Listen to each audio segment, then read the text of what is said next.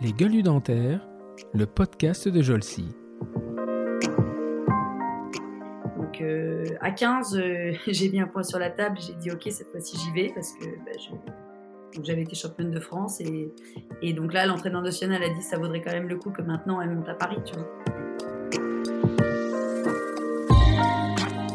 Aller voir les gens, euh, te présenter, dire quitter, ça j'avais jamais fait de ma vie, c'est un, un- un beau challenge aussi quand même.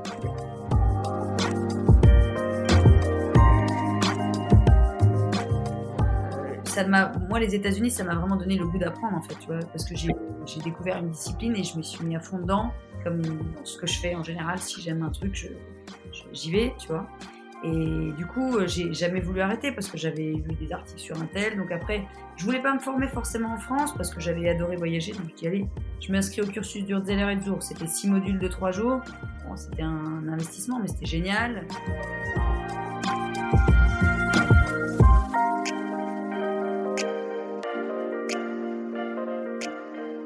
Bonjour et bienvenue pour ce nouvel épisode de la troisième saison de notre podcast Les Gueules du Dentaire, le podcast de la société Jolcy. Jolcy est un organisme de formation pour chirurgiens dentistes et assistants dentaires, et qui gère notamment, entre autres, Endo Academy. Endo Academy vous propose un catalogue de formation original et très étendu. Que vous soyez étudiant nouvellement diplômé, un praticien souhaitant vous remettre à jour en endodontie ou encore si vous envisagez de limiter votre exercice à l'endodontie, eh bien sachez que Jolcy a probablement la formation qui vous convient. Qu'elle soit en présentiel, distanciel, pratique, tous les formats vous seront proposés. Vous retrouverez l'ensemble de nos formations sur endo-du6 trait d'union académie ie.fr ou contactez l'une de nos coordinatrices de formation, nul doute qu'elles vous trouveront ce que vous cherchez et en plus, vous validerez votre fameux DPC. Pour ce nouvel épisode, je reçois ce que l'on appelle une étoile montante de la profession. Sportive de haut niveau dans sa jeunesse et ayant intégré l'équipe nationale d'équitation, pendant des années, elle aura appris avec cette période de sa vie ce que l'on appelle la ténacité. Tenace, elle l'est forcément, et elle est un exemple de cet adage qui dit on n'a jamais rien sans rien. Dans son jeune âge, elle a bien connu les dentistes et elle nous racontera peut-être comment, de cavalière, elle est devenue une patiente pendant des années de praticiens les plus renommés.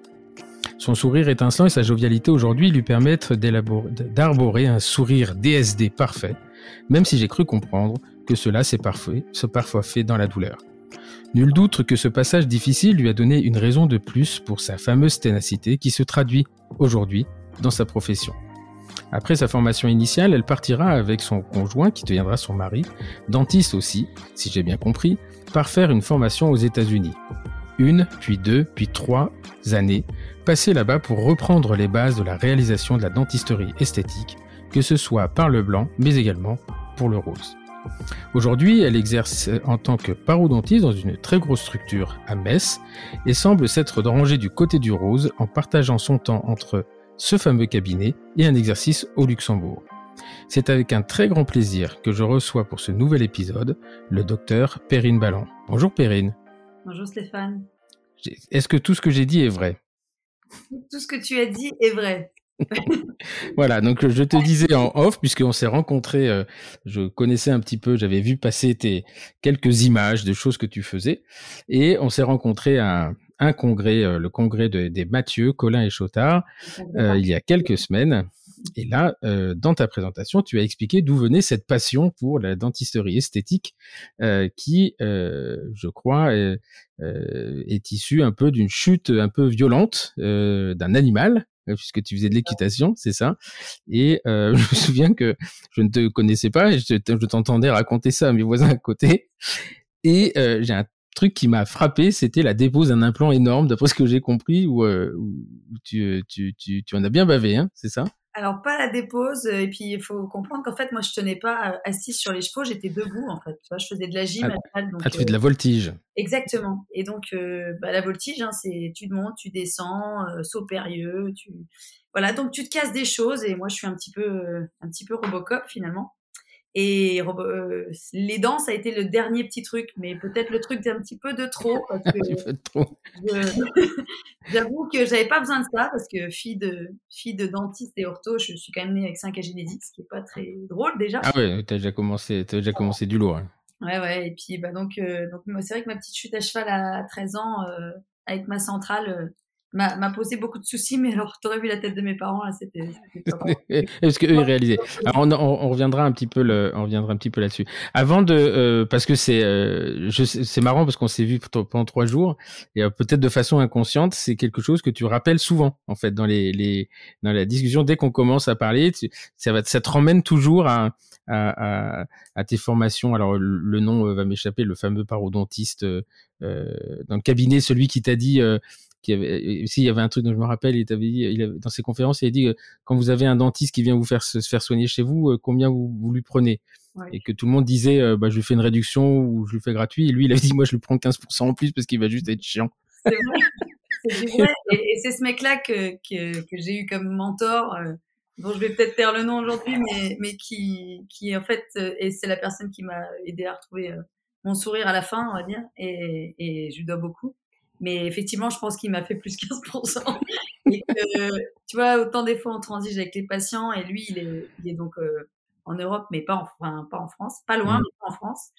Et, et il m'a fait reprendre l'avion pour tout, quoi, même pour le retrait des films, donc euh, voilà. C'est juste tu vois, nous, nous, on hésite à faire venir un patient une heure pour une photo, bah, en fait, faut pas. Faut pas, non, non, il avait bien compris que. Alors, on va, on va repartir puisque je te disais tout à l'heure que tu es né 15 euh, jours après l'élection de François Mitterrand, donc euh, ceux de ma génération se souviendront très bien de ce, mouvement, ce moment-là. Et avant de d'aller un petit peu plus loin dans la discussion, est-ce que je vais te laisser faire comme avec mes autres invités? C'est-à-dire, je vais te laisser te présenter. Qui est Perrine, présentée par Perrine elle-même Eh ben, Perrine, euh, donc je suis née le 23 mai, 81, hein, une belle année, comme tu dis. Et euh, je suis au milieu d'une famille de trois, enfin, de trois filles. J'ai un papa dentiste et une maman orthodontiste, pour être originale. Mais alors, euh, si tu me demandais si je voulais être dentiste au départ, absolument pas. Hein, mais alors, pas du tout. Et donc, j'ai fait beaucoup, beaucoup de sport dans ma jeunesse, toujours, depuis depuis toujours. Euh, il se trouve que j'ai intégré effectivement un, sport-études très jeune parce que, parce que j'avais été remarquée en, gym euh, à cheval. Et puis euh, finalement, bah, cette chute, entre guillemets, j'ai, j'ai passé tellement de temps chez le dentiste entre mes 13 et mes 20 ans, si tu veux, que je, suis vraiment intéressée plus que ça au métier. D'accord. Donc ça c'est intéressant. le, le, 13 ans, c'est donc le sport-études, c'est au collège? Tu fais ça au. C'est au collège. Ouais. Et, c'est à Épinal. Donc, bah, donc là, tu es interne alors, enfin, ou, je sais pas où. Non, non, non Épinal, c'était donc la ville de mes parents. Donc euh, là, je suis pas ah, interne, je suis en, je suis en sport études foot. en foot? Je suis qu'avec des bons, tu vois, je suis qu'avec des bons. Je suis en sport études foot, je passe de, de, tu vois, de, je dis de, de 13 de moyenne ou 14 de moyenne dans une classe normale. Si tu vas en classe foot, je suis à 19, c'est le top. Non, mais comment ça, t'es en, en, en, sport études foot? Je crois que t'es en sport études voltige. Non, mais à Épinal City, euh, la capitale des Vosges, euh, il n'y avait pas de classe voltige et caisse juste pour Perrine Ballant. Donc en fait. Ah non, mais tu faisais pas du foot. Tu faisais l'école. Ah non, tu faisais l'école avec les, les gens du foot, mais ah oui, d'accord. non. non, non, je faisais pas de foot, je vais pas découvrir une autre, une autre passion. Non, parce que sinon, tu as commencé ce sport où, euh, parce que tu as le polo, mais tu as le sport où, où, tu joues avec un ballon sur les chevaux, là. Horseball, horseball, ça c'est Le horseball, incroyable ce truc. ça, c'est dangereux, hein, c'est pas mal, c'est sympa aussi. Ah bah, oui, oui, oui, c'est les, je crois que c'est qui, c'est pas les Néo-Zélandais ou les Australiens qui sont bons là-dedans? Euh... c'est les Australiens, je crois. Les Australiens. Et euh, c'est un truc incroyable. C'est un ballon avec des anses là. Et, euh, et, les mecs, il faut. donc le truc, il est par terre et, et ils ont pas le droit de descendre du cheval. Hein, ils, se. Ah, c'est très très impressionnant. Très impressionnant. Fait longtemps que j'ai pas regardé un truc comme ça. C'est dans mes insomnies. Et euh, j'avais voilà, c'est un panier de basket de mémoire. ok. Et donc, donc tu fais ton sport études voltige. donc ça veut dire quoi? C'est cours le matin et, et voltige l'après-midi? Euh, exactement. Bah, c'était comme ça au collège. Donc, moi, je partais avec mes chevaux. Et puis, euh, ça, c'était donc pendant tout le collège parce que euh, y avait un autre pôle France, mais mes parents voulaient pas trop me laisser partir à 12 ans, si tu veux. Mmh. Donc, à 15, j'ai mis un point sur la table. J'ai dit, OK, cette fois-ci, j'y vais parce que bah, j'avais été championne de France. Et, et donc là, l'entraîneur national a dit, ça vaudrait quand même le coup que maintenant, elle monte à Paris, tu vois. Mmh là, je me suis retrouvée en internat. Là, c'était un peu difficile quand même, passer de. À 15 ans Ouais. À 15 ans, moi, j'ai bien aimé, moi. Moi, je faisais pas de gym, mais j'étais bien interne. Ah ouais, mais alors l'internat, tu vois, moi j'avais quand même la maison avec le jardin, le machin, je suis passée en internat, c'était un peu dur. Mais après, c'était tellement sympa pour Hmm. d'autres choses que voilà, j'étais un petit. Mais c'était peu- où? C'était où après? C'est pas à Paris euh? Si, c'est dans le Haut-de-Vincennes, c'est l'INSEP, l'Institut National des Sports. Ah, l'INSEP, ouais. Ah oui, d'accord. Ok. Donc euh, j'avais quand même la chance d'être euh, d'être en classe avec euh, Tony Parker, Brahim Asloum. Ah ouais. Ouais, j'ai- ouais, j'ai les frères Guénaud, les lutteurs là, qui étaient avec moi aussi. Euh, On est des mêmes années, hein, donc euh, évidemment Tony Parker n'était pas euh, n'était pas Tony Parker, c'était Tipeee à l'époque. Mais, mais voilà, j'étais Ah ouais. dans la classe Et- le matin et l'après-midi tout le monde allait à ses activités quoi. D'accord. Et, euh, et il oui, bah, comme tu dis, il était pas Tony Parker. Oui, il était pas connu. Il était. euh, Non, il n'était pas connu, voilà c'est ce que je veux dire. il Et était- déjà, tu sentais Tu pouvais sentir à ce moment-là que le mec il allait faire quelque chose ou euh, ou bon, il était bon comme les autres quoi. Non, il était meilleur que les autres d'après d'après ce que d'après ce qu'on disait. hein. Après, euh, Mhm. ils avaient ils avaient ils étaient pas beaucoup en classe. hein, les basketteurs, ils travaillaient. Les entraînements étaient étaient difficiles aussi. D'accord. Et donc euh, là, tu, tu, tu fais jusqu- quoi ton jusqu'à la terminale là-bas, tu passes ton bac euh, voltige? Non, je passe mon bac euh, normal, mais le bac sportif de haut niveau, tu sais, c'est en septembre. Et donc moi j'ai fait Ah non, je sais pas. Je suis désolé. le bac sportif de haut niveau, c'est en- Non, c'est, j'ai pas été concerné. parce que tu as toutes les compètes euh, en juillet, août. euh, Ah, donc euh, du coup tu passes en septembre pour une session spéciale. Et moi j'étais à Marcelin-Vertelot là au lycée, un lycée, un bon lycée. hein, mais voilà. Et puis euh, donc toujours là. Après, euh, je, je voulais pas, j'a- j'avais pas fini ce que je voulais faire en voltige parce que bah il n'y a pas de, il y a pas de Jeux Olympiques en voltige équestre. Il y en a plus. En tout cas, il y en avait dans les années euh, 80, je crois, mais il y en a plus depuis. Et il y avait que les Jeux équestres mondiaux qui étaient euh, voilà mes championnats du monde que je voulais vraiment faire. Donc euh, là, j'ai j'ai demandé à mes parents s'ils étaient ok pour que je fasse une année un petit peu euh, entre de césure. Hum. Et ils m'ont dit ok, mais il faut quand même que tu bosses. Hein. Faut que tu, faut- faut- je veux pas que tu fasses rien. Donc je me suis inscrite euh, sans concours puisque athlète de haut niveau, je suis allée arriver en kiné. J'ai fait une année de kiné à, à Charenton-le-Pont à Paris, là, école kiné, euh, où j'ai passé une année super, euh, voilà, qui était pas très juste pour les autres qui avaient passé le concours, mais bon, comme ça. Et, et pourquoi tu euh, euh, en tant que sportif de haut niveau, tu passes pas les concours Non, pas pas pour kiné. Ah ouais. Pas le concours, infirmière non plus. euh, Il y a plein de, mais pas pas dentaire et médecine. Hein. Dentaire et médecine, il fallait passer le Mm. concours. C'est pour ça que je pouvais pas faire ça la première année.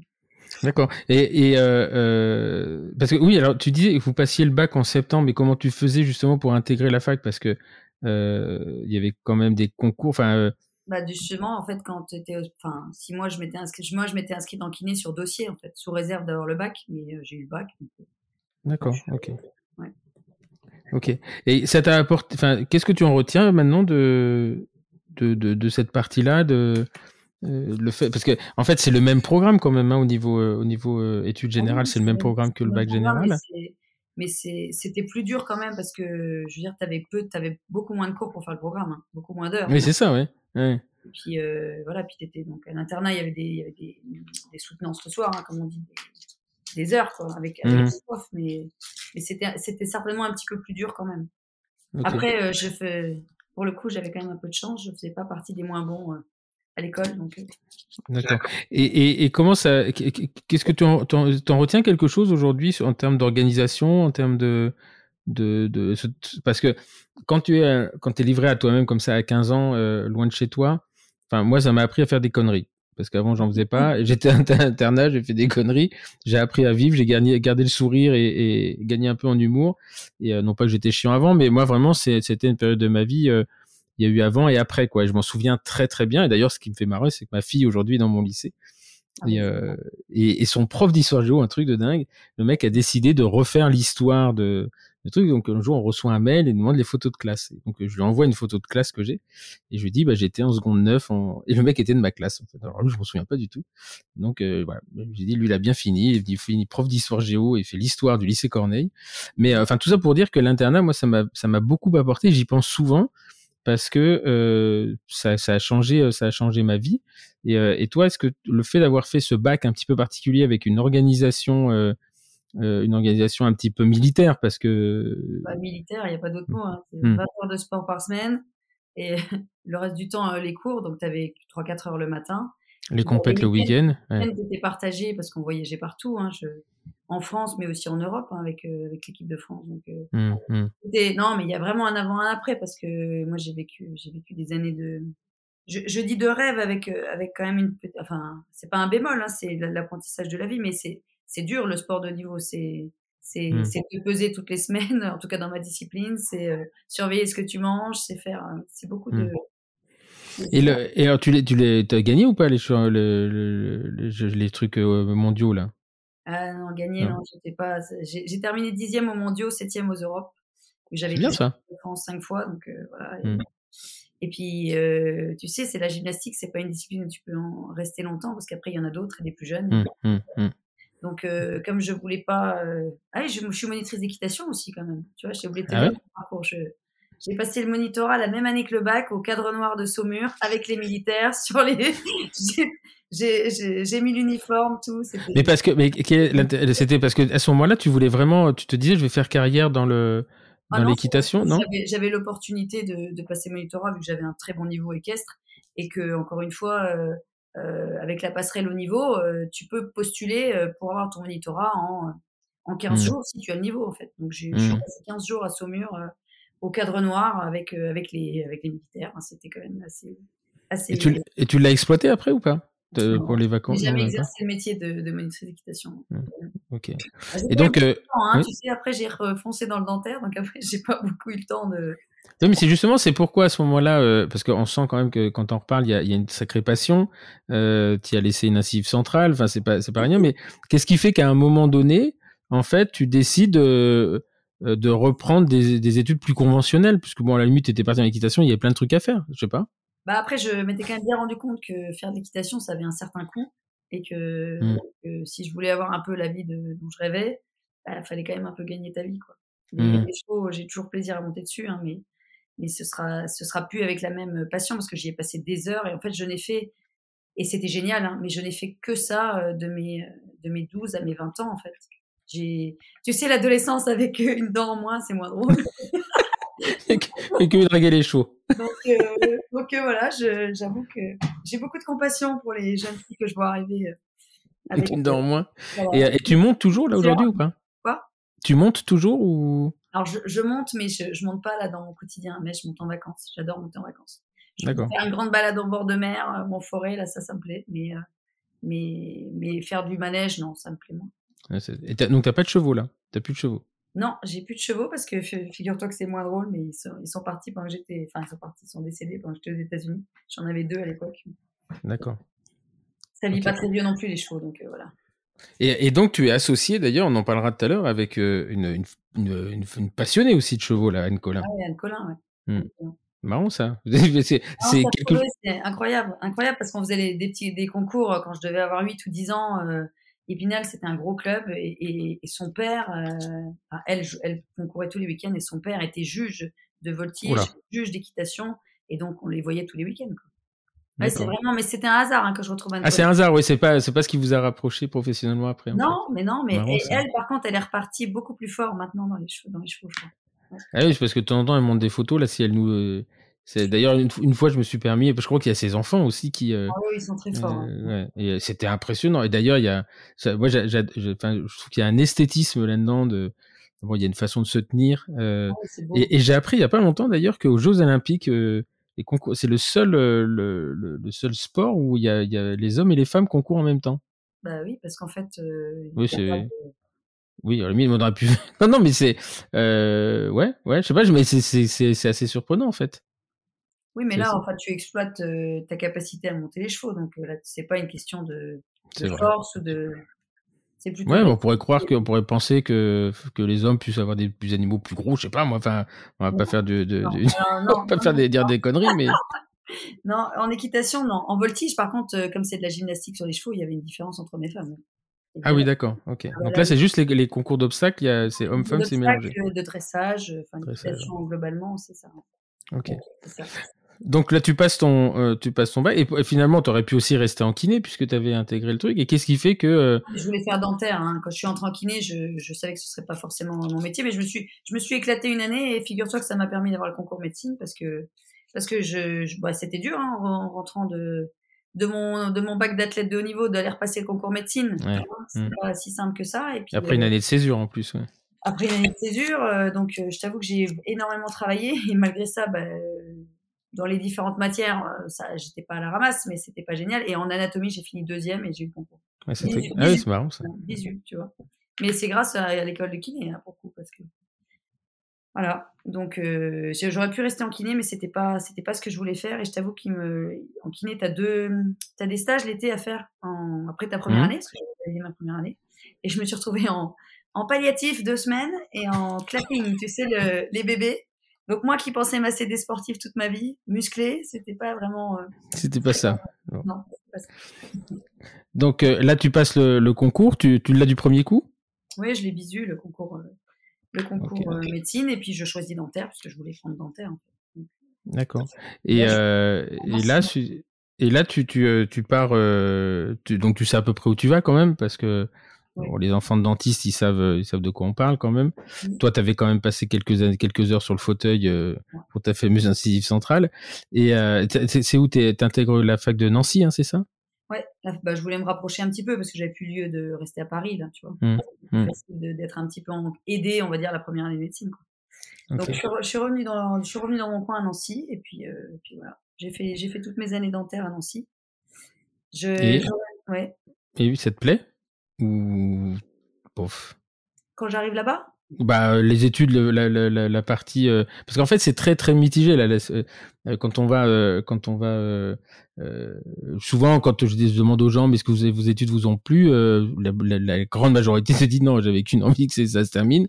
Il y a que Mathieu Chotard là avec qui j'ai enregistré, donc le podcast sera sorti quand le tien sortira, mais où il explique que ouais lui il a adoré, mais il a jamais vu un amphi en fait. Ce qu'il adorait c'était la vie étudiante, mais euh, voilà, donc euh, toi, tes, tes études, euh, t'es- t'es, euh, parce que tu intègres en quelle année? En 2000, euh, 2001. En 2001. en 2000. Euh, donc c'est déjà six ans, il y a l'histoire de la possibilité de faire l'internat, etc. Et donc, comment ça se passe à Nancy? C'est c'est l'éclate ou bof? À Nancy, à Nancy, euh, oh, c'était une bonne fac. On a, on a eu des bons moments euh, étudiants. Après, je sais pas quel était le niveau de la fac euh, à l'époque. En tout cas, moi, j'ai passé des bonnes études et je pense qu'on avait des bons enseignants. Euh, tu sais que c'est là-bas que j'ai connu Mathieu Chotard, quand même. Mathieu Chotard, qui est du Oui, il était interne. J'ai fait le rapprochement euh, quand il m'a raconté le. Voilà, donc Mathieu, Mathieu qui est arrivé du Sud, euh, trois ans à Metz, trois ans à Nancy, je veux dire, il était.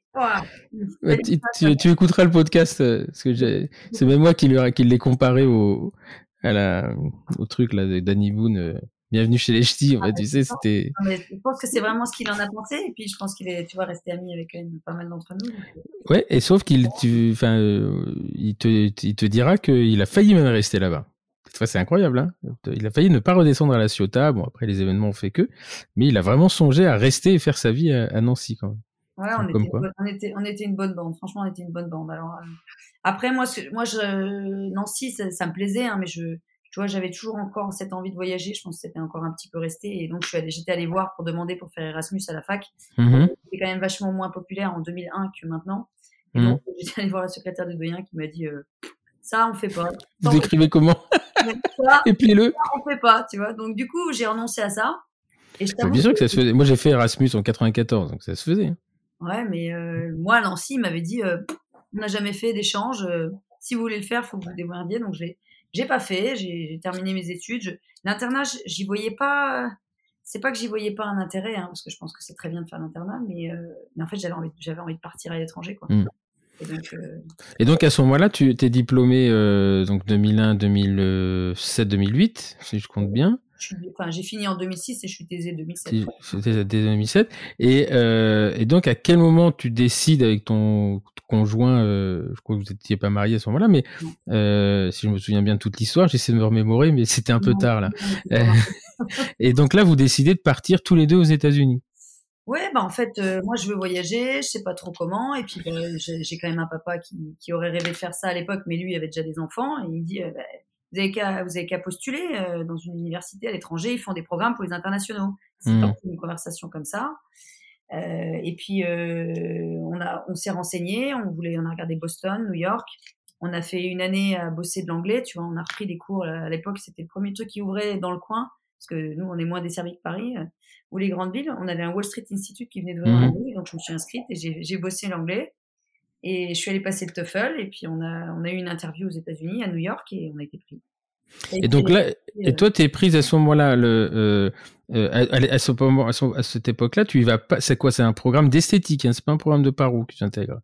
En fait, on est obligé, avant d'intégrer un programme chirurgical, en tout cas, c'est ce qu'ils faisaient pour les internationaux, de faire une année euh, qui était un programme enfin, d'esthétique, de, de dentisterie globale, en fait, pour tester mmh. aussi ton niveau, en fait, avant d'intégrer le, mmh, la, mmh. la, paro, tu vois. Parce que les niveaux sont très différents hein, d'un pays à un autre. Il faut quand même se rendre compte que tu avais des gens qui arrivaient de, je sais plus si c'est d'Espagne ou d'Italie. Par exemple, les Allemands, ils étaient très, enfin, ils étaient plutôt forts. Et ceux qui arrivaient d'Italie, ils avaient fait des couronnes pendant le cursus dentaire, tu vois. Oui, parce que le, le, dentiste, la formation de base chez les Italiens, il n'y a pas de prothèse. Là, tu vois, donc, euh, mmh. arriver dans un programme euh, chirurgical, si tu n'as jamais posé quelques couronnes, mmh. c'était un peu compliqué. Donc, euh, et donc là, vous, avec ton, avec ton conjoint, à ce moment-là, vous intégrez le même programme ou vous êtes sur deux programmes différents? Non, on fait le même programme une année. Le même programme une année. Et puis après, euh, moi, je vais en paro et lui, il va en implant. Ah oui, d'accord. Il est resté quand même en chirurgie. Ouais, ouais. Mais lui, il allait, euh, c'était implanto-prothèse. À l'époque, c'était Denis Tarnot qui dirigeait le programme. Il est parti en cours de route euh, en se fâchant avec la faculté. Et puis, ben, moi, c'était le programme de paro paro pur. Alors, on était avec les Américains qui passaient, eux, euh, tu sais, la spécialisation. Le board. Hein, mmh. Mmh. Et à la fin des, années, si tu avais voulu passer le board, il fallait repasser encore quelques années et tu aurais pu avoir le board. Mmh. Ça, et donc euh, voilà, et donc à ce moment-là, c'est euh, donc il y a une, année un peu générale et ensuite deux années de spécialisation. Et si je me souviens bien, à ce moment-là, vous avez même songé rester là-bas, c'est-à-dire continuer, repasser l'équivalent, enfin pas ah bah, l'équivalence, mais il faut refaire un programme complet quasiment. Je, je pense que si, si je. Enfin, c'est pas changé, mais si je devais. Hein, si j'avais un regret, ce serait de savoir ce qui serait passé si j'étais resté faire le board, tu vois. Parce mmh. que le côté. Euh, c'est pas pour les États-Unis, parce que moi j'adore, j'adore la France et j'avoue mmh. profiter de plein de choses en France, mais, mais c'est plus pour le côté bilingue, tu vois. Je sais, ça aurait été mmh. sympa aussi de, de faire profiter euh, les enfants de, de ce côté-là. Mmh, mmh. Oui, après, c'est. Euh, oui, ton côté bilingue. Et puis, euh, moi, j'ai vécu euh, deux ans en Angleterre. Mes filles, à l'époque, j'avais une fille qui avait un an et demi quand je suis arrivé, elle partait trois ans. Elle, était, elle, elle, parlait mieux anglais que français. Bah oui, et quand on est revenu, donc, après, j'ai pris des, des, filles au père pendant. jusqu'à jusqu'à il y a deux ans et que là je vois que là que là une moyenne qui est bonne en anglais mais enfin qu'elle est pas dans le peloton de tête tu dis putain quand même après tout ça tu pourrais faire un effort et en fait, euh, hein, c'est toujours pareil. Ouais, ouais, c'est. Euh, mm. tu, lui mets des, tu lui mets la télé en anglais, là, maintenant, c'est facile. Ouais, tu parles. Ouais, enfin, à 17 ans, tu fais plus rien parce qu'elle fait ce qu'elle veut. Mais, euh, toi, l'autre jour, elle me dit, ouais, c'est quand même, c'est quand même bête. Et je me souviens, quand elle était gamine, elle refusait de parler anglais en France, hein, c'était incroyable. Elle se cachait pour parler à la fille au père pour pas qu'on l'entende. C'est bizarre, c'est très bizarre. Je j'ai dû rater quelque chose à un moment donné. Mais effectivement, pour les, les gamins, c'est, euh, et puis bon, le. le, non, c'était aussi le côté, euh, tu vois, spécialité, parce que moi, je, suis quand même allée faire un programme euh, dont bah, je rêvais de faire un programme chirurgical. J'ai pris la paro, ça m'a vachement plu. Mais quand tu rentres, après, c'est pas reconnu quand même, tu vois. Donc, tu, mmh. euh, d'investissement où tu lâches rien, où tu et puis tu rentres. le retour est un petit peu compliqué. Alors, il est, non, il, est, il est compliqué parce que tu tu t'as pas encore la reconnaissance des patients, mais après avec un peu de recul, c'est enfin souvent moi, souvent on me dit oui la spécialité franchement qu'est-ce que ça changerait pour moi d'être spécialiste ou pas? Non maintenant ça changerait plus rien. Ça change rien. Donc euh, ça, ça, te permet juste euh, euh, enfin cette notion cette distinction qu'aurait-il si, si c'en est une ça te permet un peu de te distinguer par rapport à ceux qui n'ont qui apprennent un peu sur le tas. Voilà. Il y a cette frustration après de se dire mais moi j'ai fait tout ça les autres ils ont rien fait et finalement, tu te rends compte que euh, quand tu es honnête, ils sont aussi bons que toi. Bon. Mais euh, ce qu'on oublie, c'est qu'eux, ils n'auront pas, euh, ils n'auront pas ce que tu as vécu là-bas, le, le ah stress, les examens. Euh, J'avais une frustration, hein, parce que pour tous les gens, tous les gens rencontrés, et tu vois, jeudi à mon mariage, on avait des copains japonais, quoi. Enfin, mmh, mmh, mmh. fait le voyage pour venir, c'est quand même. Non, non ce côté, mais le, le, le, tous les gens hein, qui ont fait une, une formation, enfin qui ont vécu à l'étranger comme ça pendant un an ou deux, euh, il, y a un moment où tu, tu sais que tu sais ce que tu as vécu et Enfin, tu le partages, tu le partages pas, mais ça c'est un truc qu'on t'enlèvera pas. En fait, c'est euh, et c'est, tu vois, j'en ai discuté avec Guillaume Joigny, j'en ai discuté euh, euh, avec Camille qui partage ma vie, qui a vécu deux ans au Japon. Enfin, et c'est pas forcément les gens qui en parlent le plus. Voilà, c'est et souvent, les gens qui l'ont pas fait te disent ah, c'est vraiment ça, c'est un truc que j'aurais aimé faire. Bah, bah, faut le faire. C'est sûr, faut le faire. faut le faire. Après, c'est aussi le retour, tu vois, de, New York, c'était une ville fantastique et mmh. J'avoue, j'avais fait Paris, New York, euh, retour à Metz, c'était un peu rude. c'était un peu rude, mais. Et donc justement, comment ça se passe le retour, à Metz? Le retour à Metz, euh, bah, bah, ça se passe. Après, euh, on avait, on avait quand même eu, la chance qu'un un mec du coin, Dominique Dupont, là, qui savait qu'on faisait le programme en face, était assez intelligent comme, comme praticien et comme personne pour se dire que tiens les deux petits jeunes qui sont partis, euh, ce serait peut-être pas mal de les avoir avec moi, tu vois, plutôt qu'en face mmh. vu qu'on allait rentrer et, il nous a apporté beaucoup et je pense que aussi dans le temps, on je pense qu'on lui a apporté beaucoup aussi et, c'est une, une, bonne une bonne euh, une bonne association, je pense. Donc vous, rentrez et euh, globalement bon quelques semaines et vous associez avec lui.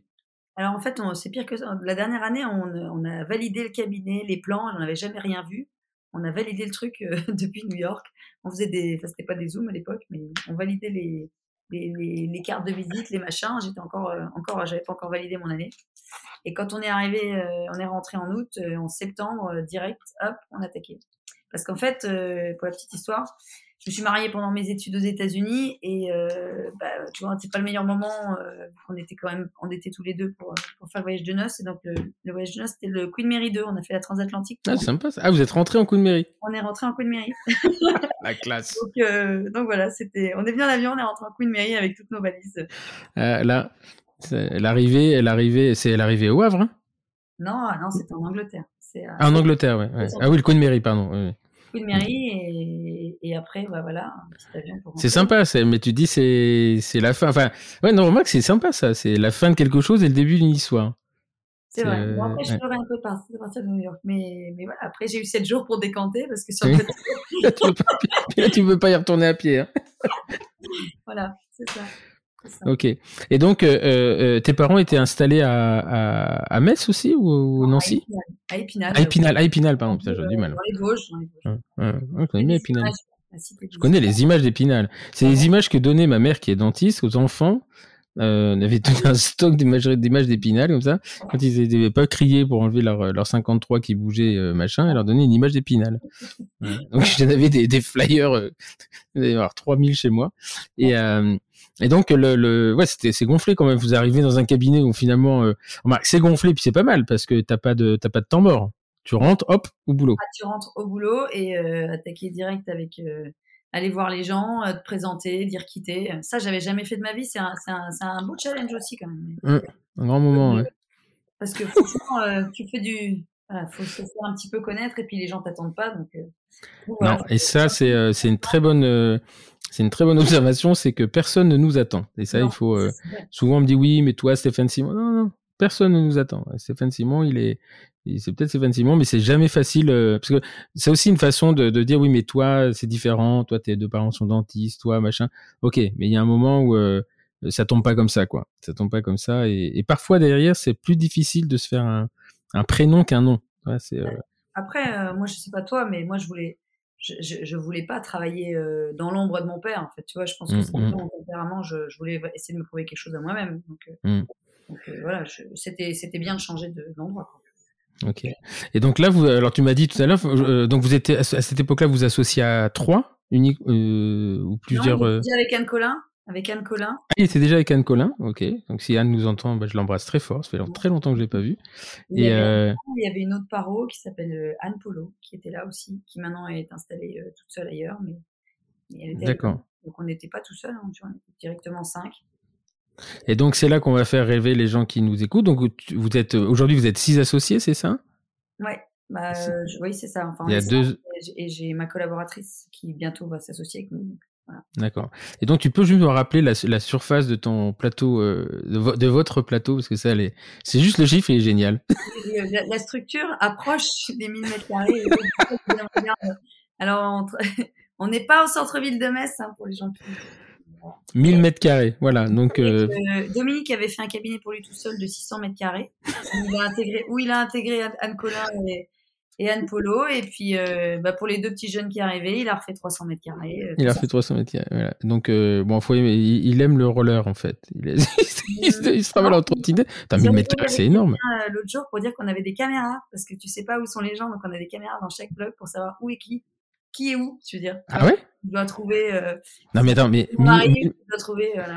mais 1000 mètres carrés, parce que j'ai du mal à me rendre compte, pour être très franc. hein. Qu'est-ce que ça fait 1000 mètres carrés? C'est tout d'un seul niveau? Non, mais déjà, on a, on a quand même, on met c'est une structure qui est en commun parce qu'on a, on a la salle de conf, euh, tu vois, la salle de détente, qui sont, qui sont en commun, la salle de TP. Ah Il y a 200 mètres carrés de cave, euh, Non, non, non, non, non, non. beaucoup de gants.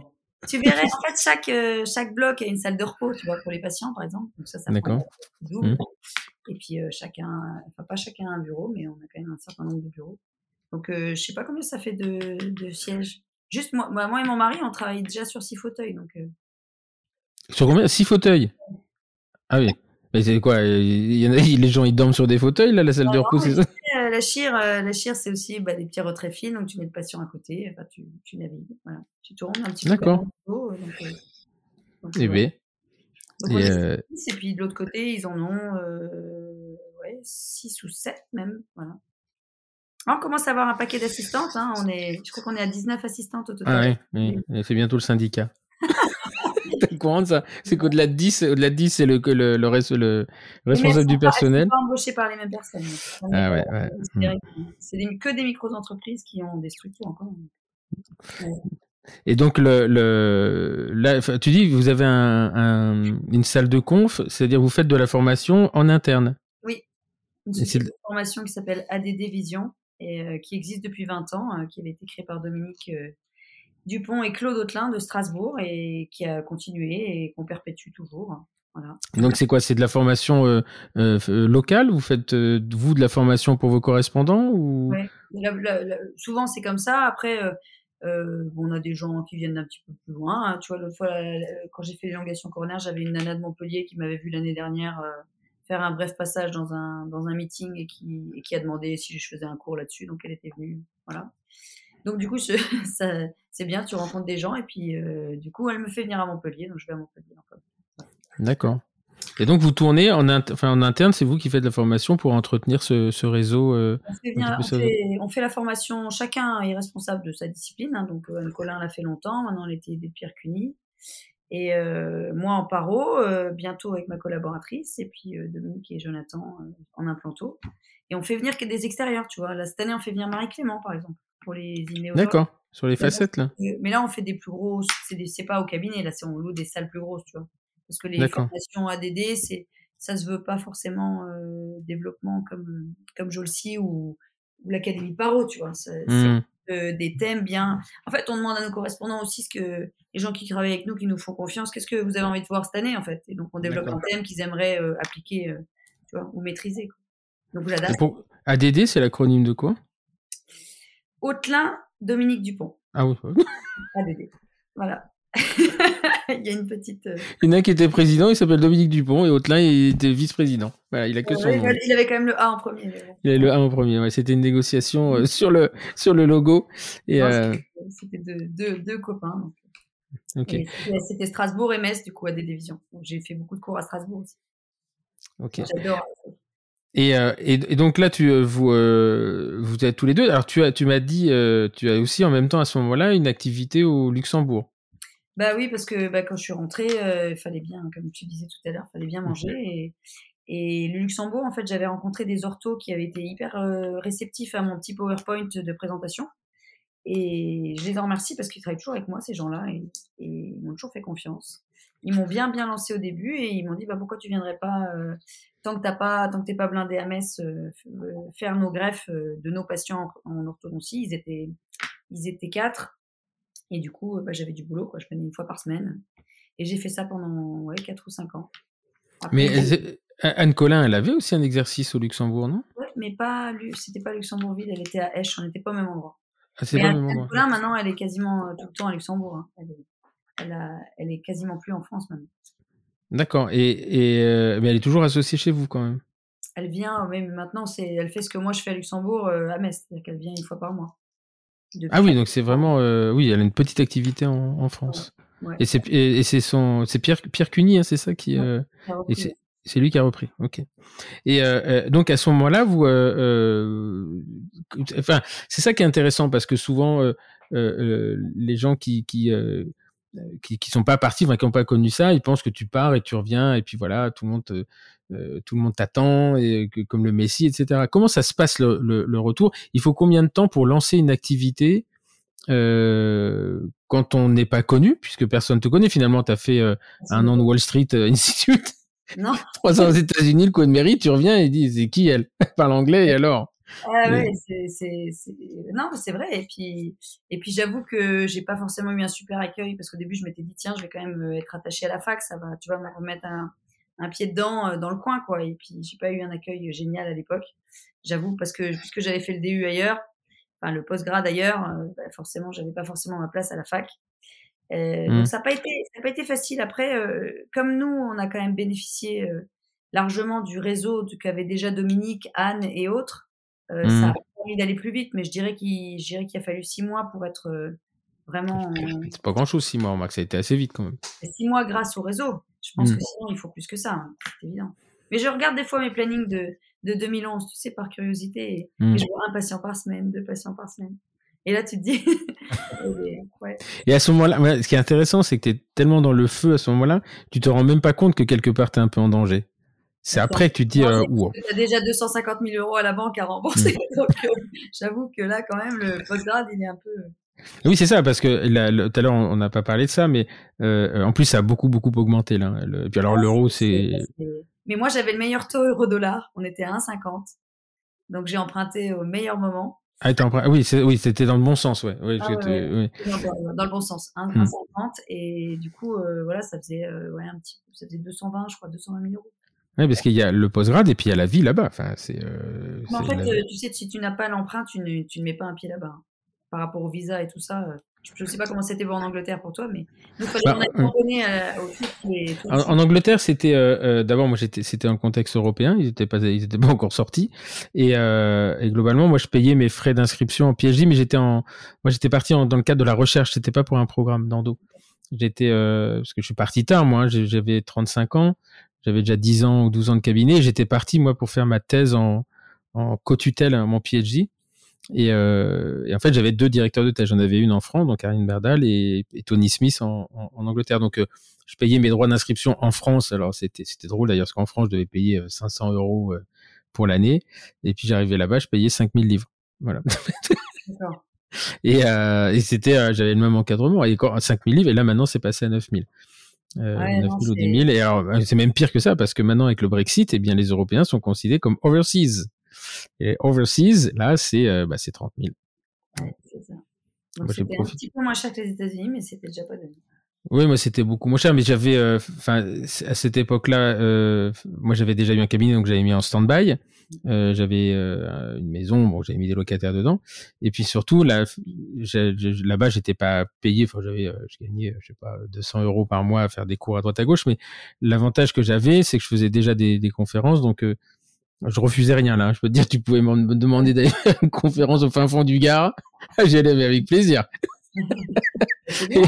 Et, euh, et, c'était euh, donc je rentrais, je prenais un peu d'oseille, je, je, revenais et, euh, et puis et puis et puis voilà. Et donc c'était moi je je suis revenu et alors l'avantage c'est que quand tu reviens eh bien t'es non imposable et là j'avais le droit à tout en France. J'avais une crèche j'avais tout ce que je voulais et donc c'était le retour a été assez facile pour moi ah c'est facile parce qu'en fait, j'ai repris mon, mon réseau de, que j'avais laissé deux ans avant et, et qui, bon, qui avait survécu à mon départ, euh, même si psychologiquement j'avais été étonné.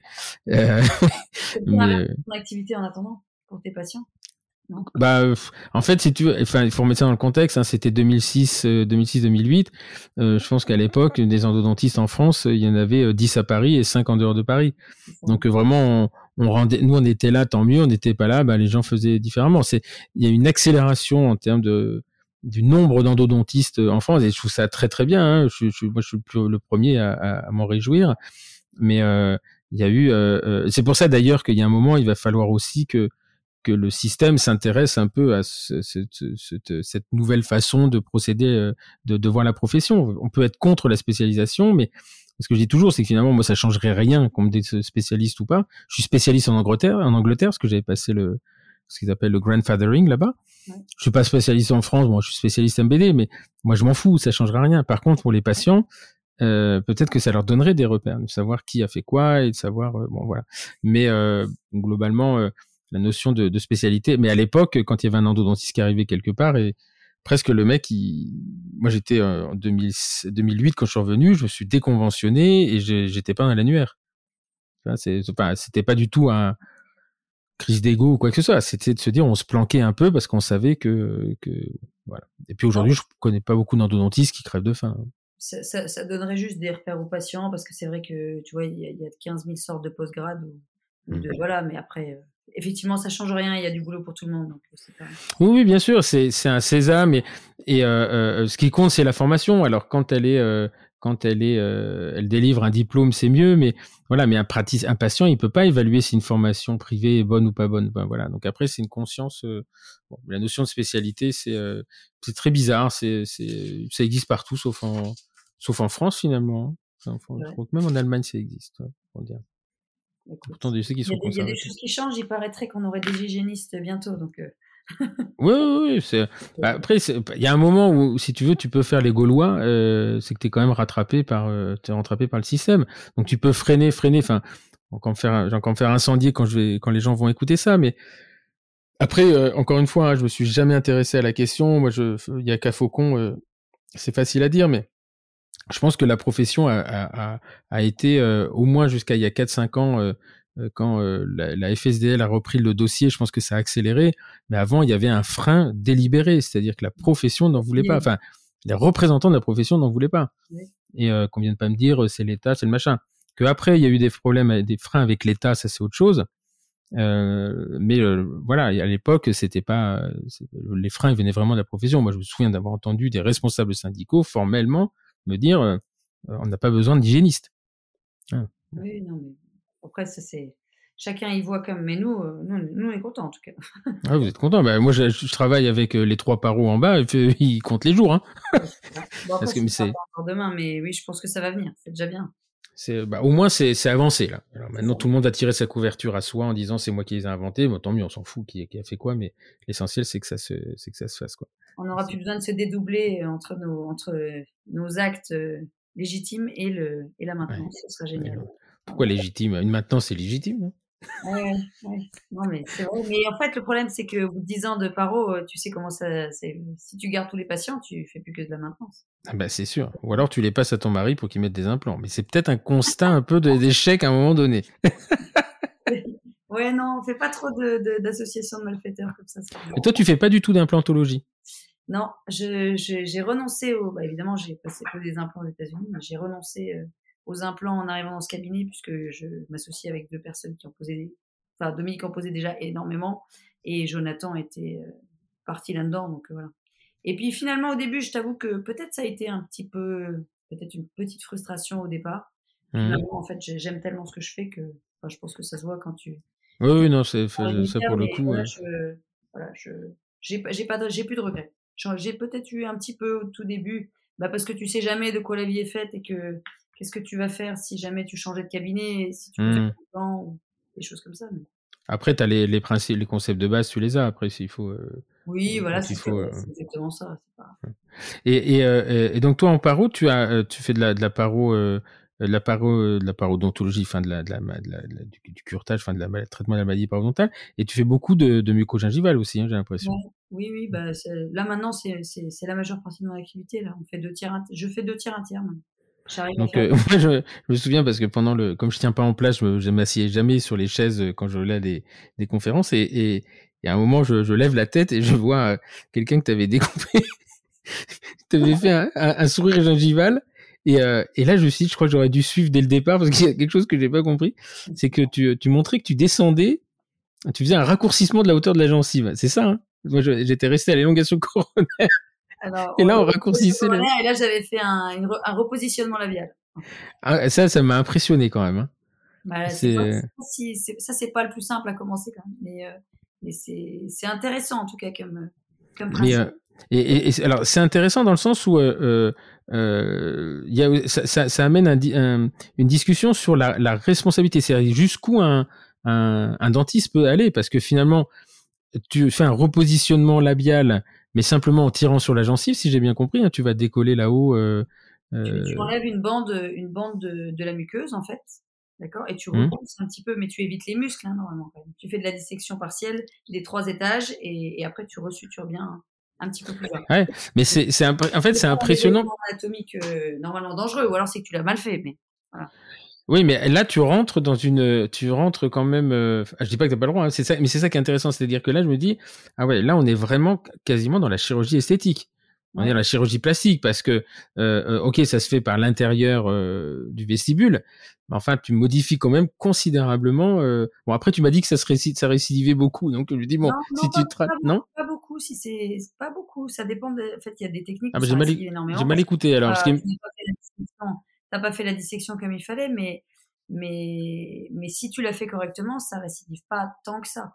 Après, euh, là, on parle de, de, de, jeunes filles qui ont des lèvres soit très courtes, soit hyper actives, c'est-à-dire qu'elles te parlent, tout va bien, et puis d'un seul coup, ça se lève. Donc moi, si je fais ça, en fait, souvent je travaille avec une dermato-esthétique euh, du coin là, qui, qui, est très bien, et on essaye de combiner, tu vois. Alors tu peux pas faire du botox chez les jeunes filles, mais chez les chez les femmes un petit peu plus un petit peu plus d'âge mûr, tu peux faire voilà, tu peux faire des combinaisons. Et donc, c'est-à-dire que quand, quand, tu dis que tu travailles en, en, partenariat avec une dermato, elle fait quoi elle, elle, tire sur la lèvre Non, non, elle, elle peut en fait stabiliser ce, mon résultat avec du botox, si tu vois. D'accord. Et là, t'as pas de récidive mais c'est pas c'est pas la majorité des cas. Et puis la technique de repositionnement labial, j'en parle peu parce que j'ai fait une formation il y a, il y a deux ans et que je, en toute honnêteté, hein, j'ai fait j'ai fait quatre ou cinq cas cliniques, donc c'est pas mmh. Pas du tout la majorité de mon activité, mais ça m'avait intéressé parce que c'était des cas où bah, je pouvais pas faire d'élongation coronaire, ils voulaient pas faire de chirurgie orthodontique, qu'est-ce qu'on qu'est-ce qu'on propose, tu vois? Si c'est ma fille, qu'est-ce que j'ai envie de proposer? Donc euh, comme j'avais vu passer ça, bah, je suis allée faire une formation et puis. Mais il y a une forte demande pour ça ou pas? Non, c'est pas du tout la majorité des cas, hein. mais ça permet de combiner en fait, parce que des fois tu peux avoir des dents un petit peu courtes, elles mmh. sont pas si courtes que ça, donc euh, tu peux tricher un petit peu. Mais encore une fois, je peux pas te parler d'une technique. Euh, euh on en verra dans 5 ans, puisque j'ai mmh. 5 cas cliniques avec du recul de de 2 à 3 ans. Donc enfin, en tout cas, c'est pour quelqu'un comme moi qui est pas du tout, euh, c'est très très impressionnant, franchement. C'est, euh, enfin, le résultat est impressionnant parce que le sourire gingival, pour être très franc, moi je trouve, j'ai jamais, enfin, j'ai c'est toujours quelque chose que je trouve pas beau, mais ce qui est con d'ailleurs parce qu'il n'y a pas, il y a pas que ça, mais et, euh, je me disais, ouais. Jusqu'à 4 mm, c'est beau après. oui, c'est, euh, voilà. Et, et toi, je, je, ça me fait penser parce que j'ai une, une, de mes filles, là, qui a, Anna, qui a 4 ans et demi, qui a des petites dents de lait avec un, quand elle sourit, tu vois beaucoup la journée. Il y a sa maman le jour qui me dit, euh, Camille, qui me dit, euh, ça va rester comme ça ou Non, mais ça, ça, peut être super beau hein, sur les gingives. Après, c'est tout est une question d'harmonie. Et puis là, moi, je te parle de jeunes filles qui sont hyper complexées parce qu'elles montrent deux, un, un, centimètre de gencive, quoi. C'est pas, mmh. pas, juste. Alors, si je regarde ton, ton, ton CV, donc tu es rentré quand de, euh, euh, en 2010, hein, et après, euh, tu as continué à te former parce que je vois que tu es allé à Munich, tu es allé à Madrid, tu es allé à Sao Paulo. Ouais, enfin, euh, vous aimez voyager quand même. J'ai vraiment, j'ai jamais arrêté parce que en fait, euh, bah, comme tu parlais des années fac tout à l'heure, à la fac, oui, je bossais, j'avais mes examens, mais bon, c'est quand même, il y a beaucoup de vie étudiante, en tout cas à Nancy. Mathieu Chotard pourra le confirmer. Mais, mais après, ça m'a, moi, les États-Unis, ça m'a vraiment donné le goût d'apprendre en fait, tu vois, parce que mmh. j'ai découvert une discipline et je me suis mis à fond dedans comme dans ce que je fais en général. Si j'aime un truc, je, j'y vais, tu vois. Et du coup, euh, j'ai jamais voulu arrêter parce que j'avais lu des articles sur un tel. Donc après, je voulais pas me former forcément en France parce que j'avais adoré voyager. Donc je dis allez, je m'inscris au cursus d'Urzeller et Zur. C'était six modules de trois jours. Bon, c'était un investissement, mais c'était génial. Après, je suis allée en Italie, euh, chez euh, Cortellini et Tonetti, tu vois. C'était génial aussi, mmh. c'était Florence. Et puis le DSD, c'était pour pas lâcher, pour pas lâcher la rampe, comme on dit dans les Vosges. Mais euh, c'était parce que on parle beaucoup d'esthétique maintenant et effectivement, bah, la muco, euh, c'est bien la muco, mais c'est bien aussi de comprendre pourquoi tu fais la muco. Euh, tu fais ça pourquoi C'est quoi la finalité? C'est quoi le sourire qu'on veut donner aux patients? Donc, euh, donc moi j'ai beaucoup aimé ce Enfin, le, le, DSD, moi, tu peux le faire en France. Parce que là, bon, aller à Sao Paulo pour faire le DSD numéro 2, il n'y a, y a, y a, pas que la motivation du DSD. Moi, qui n'y a qu'un problème de date et qu'à la date où tu voulais le faire, il y avait que là. ouais, le je, DSD... je, l'avais fait. Alors attends, figure-toi que on fait avec Coachman. C'est pour ça que c'était Madrid et Sao Paulo. On voulait aller mmh. voir. moi, je voulais aller voir le cabinet de Coachman. Tu vois, père et fils euh, à Sao Paulo. Et donc, euh, donc je l'ai vu. Euh, j'ai envoyé mon mari se faire faire euh, une heure et demie d'hygiène euh, de maintenance par eau pour voir comment c'était dans les autres pays. Il a payé 100, je sais plus, 170 dollars, je crois, pour faire une maintenance et il a eu, il a eu du gaz parfumé. On lui a fait, voilà. Bon, c'était, c'était sympa de voir, tu vois, de, voir d'autres choses, quoi. Mmh, mmh. C'est quand même, on est toujours bloqué sur nos trucs. Là-bas, ils sont dans, encore dans une autre. Bon après, c'est le Brésil, hein, mais la beauté là-bas, c'est subjectif. oui, non, l'esthétique, oui, bah, c'est, mais c'est un, enfin, c'est, c'est, euh, c'est culturel, quoi. Enfin, c'est, euh, on dit toujours qu'au Brésil, enfin, les, les, les, plus grosses chirurgies esthétiques, que ce soit euh, le visage, la poitrine, les fesses, les jambes, les cuisses.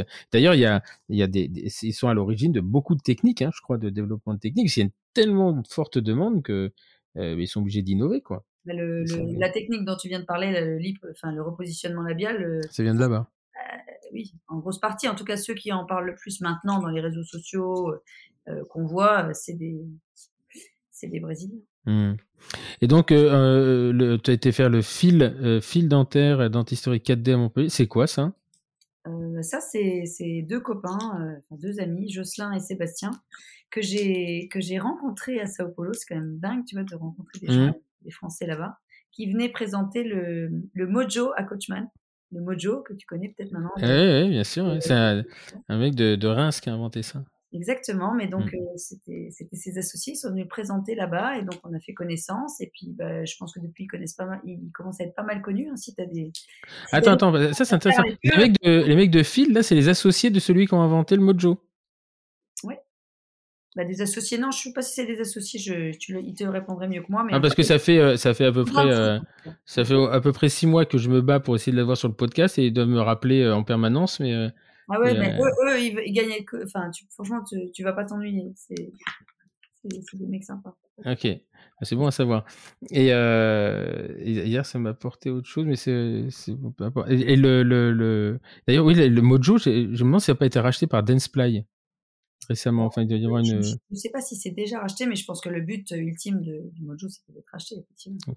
Et euh, là, j'ai vu que Danceplay commençait à parler du Mojo. Donc, euh, en général, Danceplay ne parle pas de ce qu'il n'a pas ou ce qu'il ne vont pas avoir. Ah bah, tu, m'apprends un scoop, hein, je ne sais pas encore. j'ai vu du Mojo passer avec un logo de Danceplay. Et un monsieur de Danceplay parlait du Mojo en disant que c'était génial. Ouais, je sais pas, ça sent le, ça sent l'aspiration cette histoire. Enfin bon, peu importe, puis je m'en fous un peu en fait. Euh, et, euh, et, Florence là, Cortellini et Cortellini et Tonetti, c'était, euh, c'était de la paro ou c'était de, de la paro, mais mmh. ils, ils, sont, c'est des, c'est des grands, des grands noms de la paro qui ont beaucoup publié sur la régénération. Donc autant j'ai fait euh, toute la partie muco en Allemagne, mmh. et autant là je suis allée faire toute la partie régénération en Italie où j'ai appris beaucoup de choses. C'était vraiment très bien aussi. C'est okay. différent, mais et donc là, on va, on, revient un peu sur votre structure parce que vous êtes euh, euh donc maintenant 6 euh, associés, 1000 mètres carrés. Tu m'as, tu m'as dit l'assistante 13, 14 18 Non, non, je n'ai pas compté, mais on est autour de 18 choix. Mais tous ensemble, ce sera 18 assistants. Oui, non, mais ok, mais euh, ça c'est comme nous, au cabinet, on est, euh, on est chacun soit associé, soit locataire, soit machin. Mais enfin, ça fait une vie quand même ça fait une vie au cabinet qui est particulière. Associé, euh, on n'est pas, on n'est pas tous associés, mais en tout cas. Je... Non, mais vous vivez ensemble professionnellement. c'est.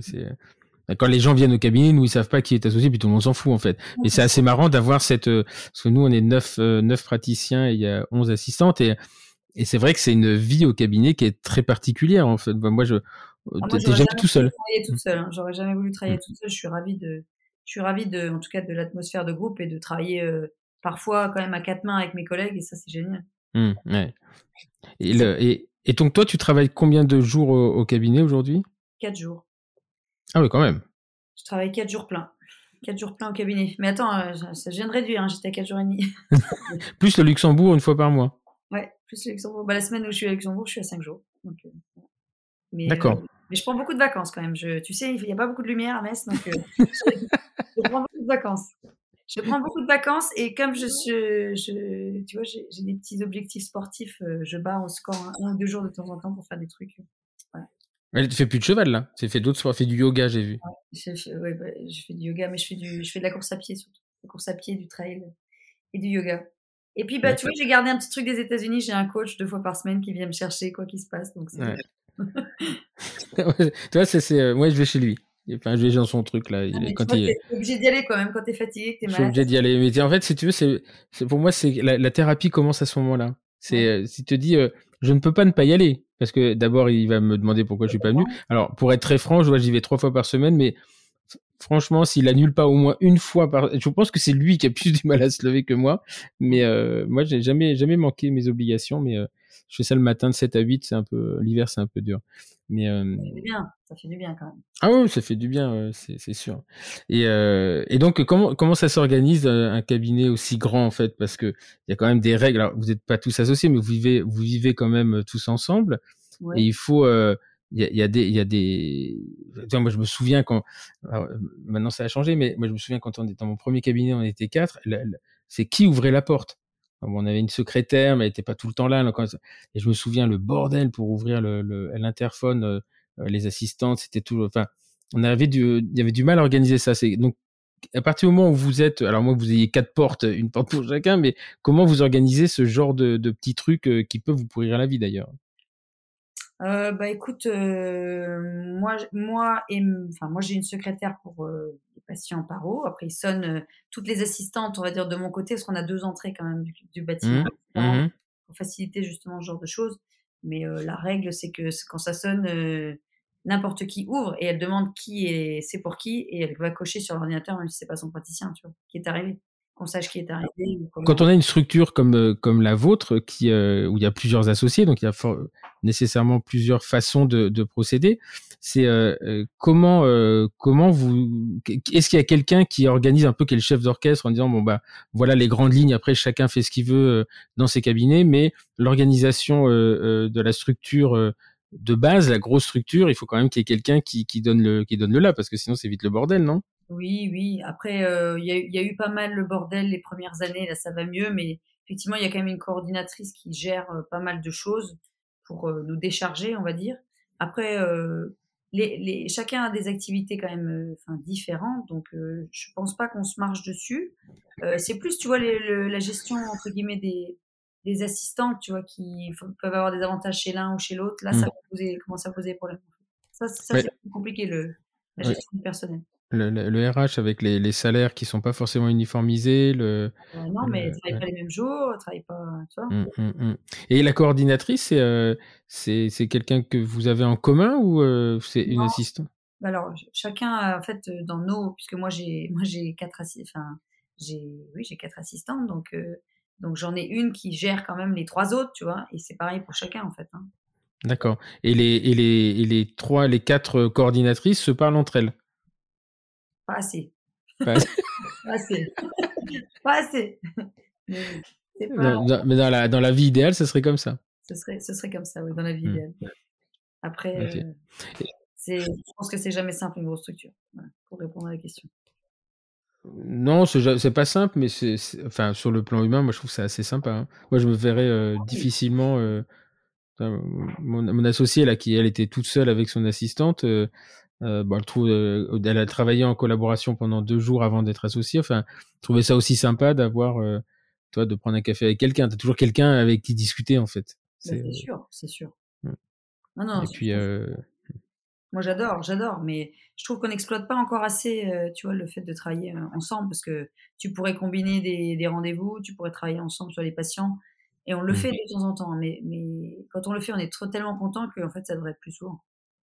C'est vrai, c'est vrai. Mais c'est euh, après c'est euh, c'est aussi faut, faut, faut savoir que faut voir que la, la, la, profession vient quand même de il y a, il y a encore 15 20 enfin 15 ans, c'était euh, avoir une assistante, c'était quelque chose d'assez presque exceptionnel.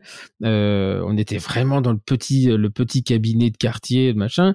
Cette évolution vers des structures à deux, trois praticiens avec plusieurs assistantes, etc. C'est quand même très très très récent. Hein. Enfin, ça paraît bizarre de dire ça, mais ça a moins de 10 ans. Hein.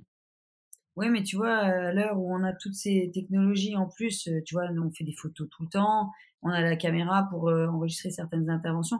Si on était deux, tu vois, on a des assistants pour nous aider, mais je pense qu'on devrait plus encore partager les, les, les, moyens en commun, en fait. C'est mmh. des outils qui valent tous un petit peu quand même. Hein. à partir du moment où vous avez, bah, je pense que vous avez des patients en commun, que vous, euh, des patients qui passent de l'un à l'autre euh, ou pas trop? Si, on en a. Bah, après, il y a des praticiens qui travaillent avec notre structure pour la simple et bonne raison que le patient il va là, il ira faire mmh. son endo là, il ira faire sa paro là, et bah, je pense mmh. que c'est plus simple pour eux de faire un courrier où ils sont, où ils dispatchent, et nous on essaie d'arranger le patient, tu vois, parce que quand on est, nous on a quand même des patients, ça draine pas mal, et finalement ceux qui drainent le plus loin c'est l'endo, tu vois, comme pas encore assez mais euh, ils drainent des gens de parfois des Vosges, tu vois, alors qu'il y a des mmh. dans les Vosges, mais, mais peut-être qu'ils n'ont pas de rendez-vous euh, si, si près que ça, quoi. Mmh. Mais ce que je veux dire, c'est est-ce qu'il y a des patients, vous avez des patients qui viennent, euh, bon, même s'il y a toutes les spécialités, il y a un patient qui peut arriver en disant bonjour, moi j'ai besoin d'une réhabilitation, et à ce moment-là, comment est-ce que vous travaillez ensemble sur des patients internes au cabinet, mais pas forcément, que, pas, pas forcément référés? Euh, alors là, depuis les, depuis, tu vois, moi j'avais pas de site internet jusqu'à il y a, jusqu'à il y a deux ans, donc euh, donc je fonctionnais pas comme ça. Mais je pense que maintenant, si quelqu'un vient du bouche à oreille, en fait, ce qu'on essaye de faire, c'est de d'impliquer un de nos, un de nos, un de nos dentistes avec qui on aime travailler, plutôt que de faire nous-mêmes. C'est pas qu'on pourrait pas, on l'a déjà fait pour la famille, etc. Mais c'est pas notre façon de fonctionner.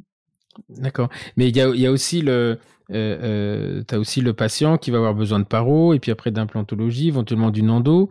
Euh, vous faites des staffs en, en interne ou, euh, ou c'est un peu, tiens, en fait, il faut que je vois ce patient avec toi autour d'un café? On fait pas encore assez de staff, non. C'est plus, voilà, on a tel tel patient, on doit se voir aujourd'hui, on se donne une heure, on, on voit les cas ensemble. Mais on fait pas des staffs communs. Mais c'est quelque chose qu'il faut qu'il faudrait mettre en place. Okay. Et donc, euh, toi, maintenant, ça va faire 10 ans, hein, quasiment. Euh, ce combien de temps que tu es rentré? Ouais, une petite dizaine d'années. Septembre 2011, hein, donc ça fait plus de 10 ans. Oui, je pense qu'il y aura de. Enfin, tu sais, il y a, y, a, y a 15 ans, quand on s'est formé, en... quand on a commencé à faire des cabinets d'endo, on avait 90% euh, de la profession du coin qui était. Alors, on va dire, il y, il y avait 50% qui étaient très contents parce qu'ils se disaient enfin, on va pouvoir envoyer nos merdes. il y avait 40% qui étaient dubitatifs en disant pourquoi ils faisaient ça. Et puis, il y avait 10% qui étaient contre mais qui faisaient beaucoup de bruit en disant on veut pas saucissonner la profession, on veut pas des spécialistes, on est tous dentistes, on a le même diplôme. Bon, moi je veux bien. Euh, l'avenir, euh, l'avenir leur a donné forcément tort parce qu'aujourd'hui, force est de constater qu'il y a de plus en plus de cabinets avec un exercice orienté. Euh, donc de toute façon, tu sais, il y avait un, copain de, de, ma conjointe qui me disait un jour, quand tu vas dans le mur, tu peux tourner la tête pour pas le voir, mais tu y vas quand même. Et, je trouve que c'est une très très bonne image. Il m'avait fait rire ce jour-là parce que, en fait, il y a des fois, on sait qu'on y va, on veut pas y aller. Donc on, on pense qu'il suffit de tourner la tête, dit non, mais ça va pas se faire. Euh, et puis euh, et puis euh, et puis on y va quand même. Donc je pense que le oui, il va y avoir une hyper spécialisation de la de la de la profession. C'est ma c'est mon mon idée, mon hypothèse. Je crois que l'hypothèse elle est quand même très très avancée. Euh, il y a beaucoup de cabinets maintenant qui ne font que de la paro et de l'implanto. Il y a des cabinets qui font que de la pédodontie. Et eux, je pense qu'ils sont même euh, bien orientés pour aller vers une spécialité. Il y a de plus en plus de praticiens qui limitent leur exercice à l'endodontie. Euh, donc je vois pas comment on pourrait revenir en arrière en fait. Et puis en plus, euh, ça commence à, enfin, les patients ne sont plus surpris qu'on les adresse tu vois? Et, et ça c'est quand même un, sacré changement parce que moi je peux te dire qu'il y a dix ans quand un patient il venait arrivé au cabinet il me disait mais qu'est-ce que je fous là quoi? Pourquoi on m'emmène chez vous mon dentiste il sait pas faire ça euh, voilà. Il fallait trouver les ça existe déjà depuis longtemps hein, euh, euh, mais en médecine tu veux le problème c'est que l'odontologie est considérée comme une spécialité. Enfin on considère que c'est une spécialité médicale. Donc on dit, bah, il n'y a pas besoin de spécialité dans la spécialité. Bon, euh, c'est une façon de voir les choses. Mais encore une fois, il y a les titres. Mais tu sais, c'est ça, c'est très, c'est très franchouillard. Euh, le titre, docteur, professeur. le jour, ce week-end, j'étais avec des copains et euh, euh il m'appelle le professeur défroqué parce que j'ai démissionné. Et il me dit, euh, et la première question, il me dit, mais est-ce que tu as le droit d'utiliser le titre de professeur? Je m'en fous. honnêtement, je m'en fous, je sais même pas. Et j'en avais un qui me dit si si, t'as le droit parce que ceci, parce que cela. Moi, ça m'a fait rire parce que en fait, les titres font rêver ceux qui les ont pas. Mais dès que tu les as, t'en as plus rien à secouer. tu crois que je vais me faire appeler professeur? Ça me rappelle une anecdote quand j'étais à l'hôpital où j'avais une consultation spécialisée moi depuis, euh, je, je rien, moi je fais que de l'endo depuis 2003, donc tu vois j'ai le temps de voir euh, différentes vagues, donc je suis allé à l'hôpital et un jour il y a une, dame qui arrive et qui, je vais chercher dans la salle d'attente, je dis Madame Intel, oui, oui, elle me dit non non j'ai rendez-vous avec le professeur Simon. Et ben je dis bah oui c'est moi. Puis tu vois sur le coup je tilte pas. Et là elle me dit bah non non le professeur Simon. Et euh, je lui dis bah euh, oui, c'est j'ai peut-être pas une tête de professeur, c'est moi. Et là la dame toute gênée elle me dit non pour moi un professeur c'est un vieux monsieur avec une barbe. tu vois comme quoi les, les croyances. Et, tu vois et professeur aux États-Unis, toi tu l'as connu, professeur c'est professeur des écoles. Ouais. C'est euh, c'est euh, les mecs qui te disent pas je suis professeur, ils disent je suis docteur. Alors docteur c'est le truc, un PhD. Alors là c'est c'est la, la, la, sommité. Donc euh, moi je pense oui que la profession elle va se saucissonner il y aura encore une génération là de, de, de, récalcitrants qui veulent pas parce qu'on leur retire une partie de leur diplôme. Mais moi, nous, en fait, qu'est-ce qu'on fait? C'est qu'on on rend un service, c'est-à-dire que on, on, ne, on ne fait que ce que les gens ne savent pas faire ou ne n'ont pas envie de faire. Pas envie de faire déjà. Ça, ça, ça, me choque pas. Et euh, tout le monde fait de l'endo. Moi, j'ai jamais dit attention, euh, l'endodontie doit être réservée aux endodontistes. Et c'est pas du tout ça. Par contre, plutôt que d'aller extraire une dent euh, euh, euh, parce qu'il y a un retraitement et que je peux comprendre que sans microscope, sans machin, voilà. Donc euh, bon, maintenant, si le praticien préfère extraire la dent plutôt que l'envoyer chez un endodontiste, ça c'est son problème. C'est pas le, c'est plus bien. Et ce que je dis toujours, c'est que on peut extraire une dent, décider de l'extraction d'une dent conservable. Moi, ça ne me choque pas à partir du moment où c'est pour une bonne raison. Si, euh, voilà, mais, mais, mais, par contre, le mec qui dit je veux extraire la dent parce que j'ai pas envie que il y ait un spécialiste, machin, etc. Bah, ça, c'est une mauvaise raison, c'est une faute. Mmh. Donc euh, voilà. Après, on a on a un petit décalage. Hein. Moi, j'ai 10 ans de moins, donc 10 ans de plus, pardon. 10 ans de plus, donc j'ai l'avantage d'avoir d'avoir de l'expérience, mais je suis pas forcément pas forcément mon hypothèse n'est pas forcément la bonne, mais j'ai du mal je vois du mal à voir comment on pourrait revenir en arrière. Non, je, non, mais je, pense que tu as raison, hein, mais, mais des fois, je peux pas m'empêcher de me dire que bah, peut-être que ça changera encore, tu vois, parce qu'il y a eu ce tournant-là, mais, mais, mais je, voilà, je, je, je vois pas comment. Euh, enfin, je, je, moi, je, je, pourrais pas retourner en arrière, tu vois. C'est sûr que si demain tu me disais, il faudrait retourner, voilà, je, je changerais pas de spécialité, quoi. Il y a ça, et puis. Euh, en fait, euh, euh je crois que le, moi, ce qui, a, ce qui a fait mon, ma force, entre guillemets, c'est que j'ai fait 10 ans d'omnipratique au départ. Et euh, en endo, c'est très important parce que ça te permet d'avoir une vision globale.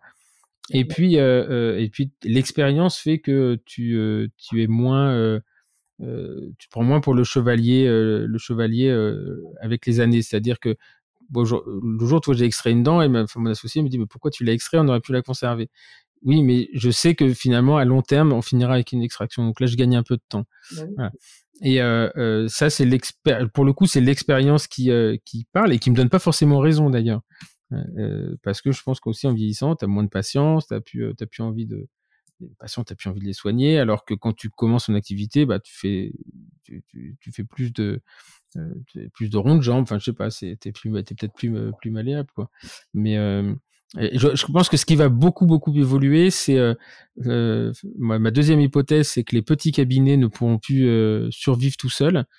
Ah, peut-être des cabinets hyper spécialisés et encore, euh, parce que les plateaux techniques, les coûts du plateau technique va considérablement euh, exploser et qu'il sera obligé de passer par une mutualisation. Je pense que c'est un petit peu en marche, mais bon on espère que ça. C'est un petit peu en marche. Et toi, par exemple, les, les, les, les cônes BIM, alors aujourd'hui, maintenant, tu as beaucoup de praticiens qui ont des cônes BIM dans leur cabinet, mais en général, euh, l'union le, fait la force et, euh, et d'avoir des cabinets où, euh, où il y a 4, 5 praticiens, 4, 5 équipes, bah, ça te permet d'accéder à un plateau technique sans forcément aller travailler 6 jours sur 7 pour le payer. Tout à fait. Et puis, euh, d'être à plusieurs, hein, tu organises différemment quand même. Mmh. Donc, il y a, y a, beaucoup de raisons pour lesquelles c'est sympa de travailler à plusieurs. Ça, c'est sûr. Après, chacun fait ce qu'il veut, mais quand tu fermes ton cabinet et que tu es tout seul, bah, c'est toujours les remplaçants et le, et le reste, nous, on n'a pas ce problème-là. quoi. Mmh. Le cabinet est toujours ouvert, on gère les urgences. Et comment vous faites d'ailleurs pour gérer vos vacances? Vous vous arrangez pour euh, vous en discuter ou le hasard fait que. Euh... Non, non, non, on discute. On essaie toujours qu'il y ait quelqu'un. Il y a toujours quelqu'un qui est là. Toujours quelqu'un qui est là. Okay. qui accède au dossier et euh, il y a toujours, euh, même si le praticien est en vacances, il y a toujours une des assistantes du praticien qui est là, hein, qui sait où trouver les dossiers. Il sait où trouver les fils de suture. forcément, chacun a sa méthode de, de travail. Tu vois, moi, j'ai plus de dossier papier, mais il y en a qui avaient des dossiers papier pendant 20 ans, donc mmh, faut, mmh. Ouais, ça, c'était une belle libération aussi. On a scanné des, dossiers. c'est sûr, c'est mais inversement, le, le, pour le coup, le passage du papier au, au digital, ça a été euh, ça a été un peu violent. Hein. C'est euh, c'est pas facile de d'arrêter tout du jour au lendemain. Hein. Moi, je suis paperless depuis 10 ans, mais. Euh, bah, 10 ans, c'est pas mal. Hein. tu vois, as commencé. Ouais, euh, quand je t'ai dit 10 ans, depuis 2000, 2008. Donc ça fait 14 ans. Ouais. Parce que j'avais un logiciel américain d'ailleurs qui s'appelait TDO et qui s'appelait le Paperless Office. Et, et là, tout était digitalisé. C'est-à-dire que les icônes BIM, les trucs, les machins, tout passe sur le truc et les gens repartent avec leur leur support. Et, euh, mais il y avait aussi le problème à l'époque, la signature électronique n'était pas reconnue, euh, enfin qui n'était pas légale, etc., etc. Donc euh, voilà, les choses, les choses évoluent bien, quoi. Bien, bah écoute, c'était c'est sympa. Alors Perrine, on va finir avec les les, les, fameuses les fameuses questions.